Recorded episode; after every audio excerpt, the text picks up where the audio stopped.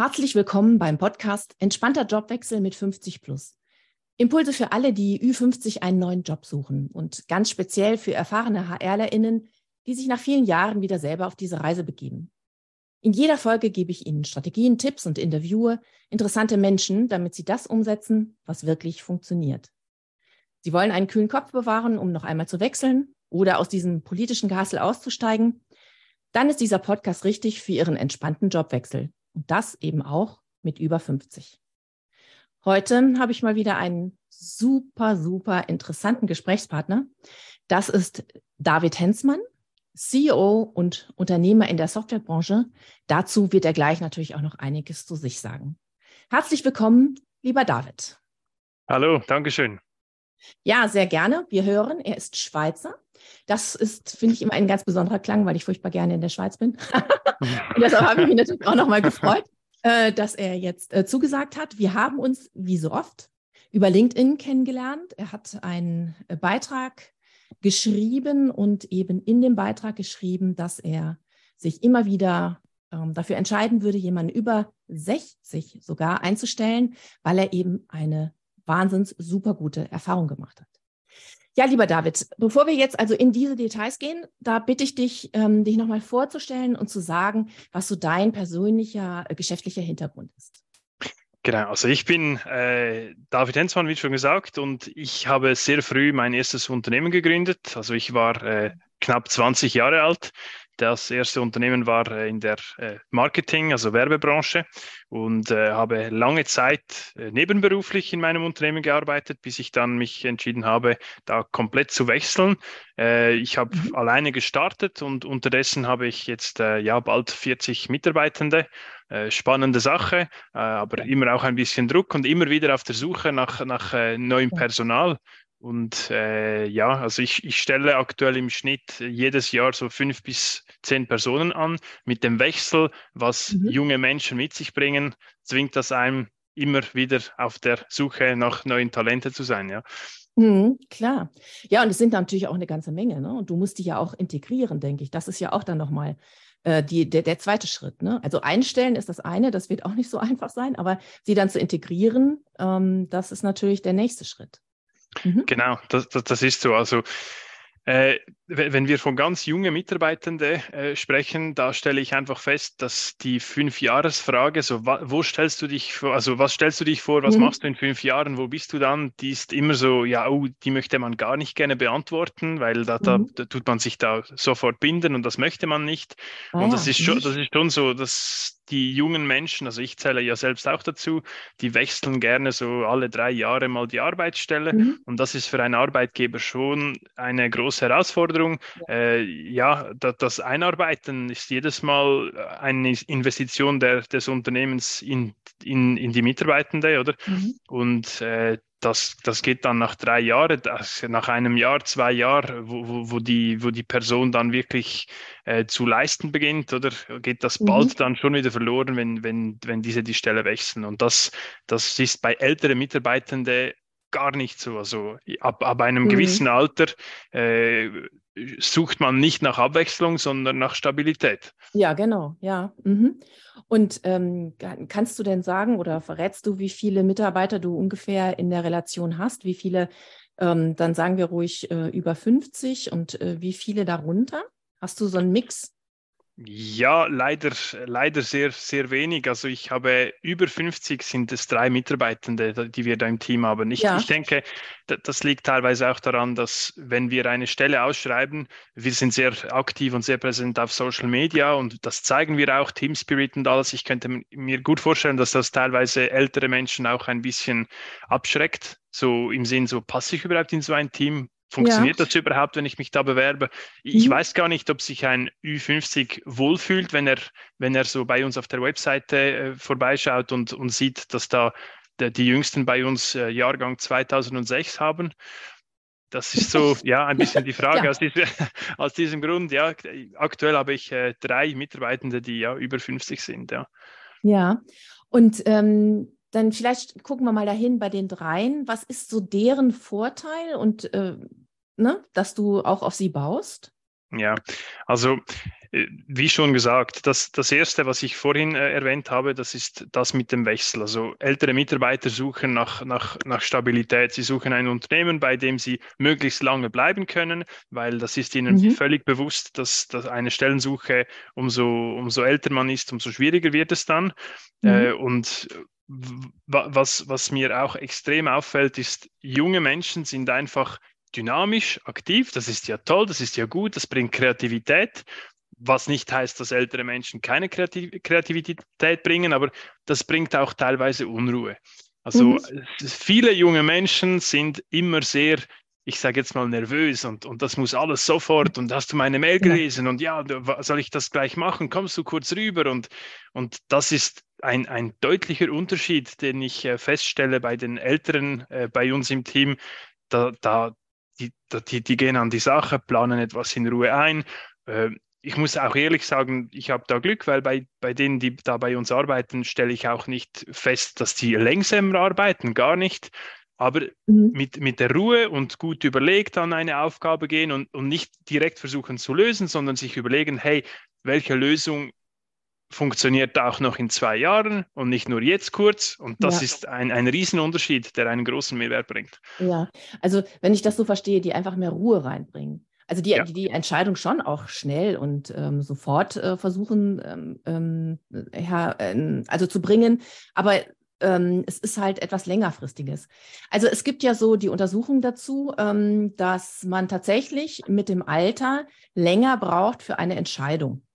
Erste Aussage. Nur diese Entscheidung dauert jetzt nicht Minuten, Stunden, Tage länger, sondern sie dauert einfach ähm, Millisekunden länger. Ja, also das sind, das ist im Grunde in so einem kleinen Bereich, dass man es gar nicht merkt. Und warum ist das so? Weil man natürlich, je älter man wird, immer mehr Erfahrung hat, mehr Wissen. Und das gleicht man ab. Das wird im Grunde alles noch mit einbezogen. Und insofern braucht man offiziell länger, aber es ist von außen gar nicht zu merken. Also da, das ist äh, spannend, äh, weil das habe ich nicht so wahrgenommen, weil ich denke, vielleicht die, die, diese ganz kurze Zeit, die ein älterer Mann oder eine ältere Frau benötigt, um, um eine Entscheidung zu treffen, mhm. die holt man längstens wieder raus mit, mit der, ich sage, Nachhaltigkeit der Entscheidung. Also ja, ich, die, genau. die, die, die großen Entscheidungen, die zum Beispiel Beat, der da bei uns kurz äh, vor kurzem pensioniert wurde, der, der hat Meilensteine hingelegt oder, oder so, auf denen man aufbauen kann. Nicht so, das, das zerbricht nicht, was er entschieden hat und aufgebaut hat. Auch, auch die Prozesse und Strukturen. Vor allem, mhm. er ist bei, bei einem Unternehmen von mir, äh, hat er gestartet, das war dann noch ein Startup. Und, und ich denke, das ist schon noch eine Herausforderung. Äh, vorher war er jahrelang bei GE als mhm. äh, Ingenieur tätig mhm. und, und dann hat er bei uns in einem Startup, Startup angefangen und da ist das, da muss man alles neu festlegen, entscheiden und machen und ja, das, das ist, das, das war super. Also ich, ich, die, die, die Nachhaltigkeit der Entscheidungen oder der, der Lösungswege holt das längstens wieder raus, was, was, was man vielleicht an Millisekunden braucht, zum ja, ja, ein bisschen genau. langsamer entscheiden. Genau.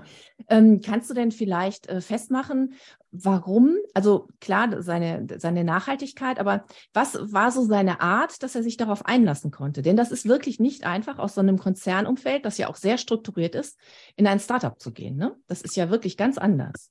Wie würdest du das bezeichnen? Junges Denken. Also Beat hatte das wirklich, also auch, das ist mir auch aufgefallen, wenn wir so Team-Events hatten. Mhm. Äh, bei ihm ist, der, der ist einfach im Kopf jung geblieben.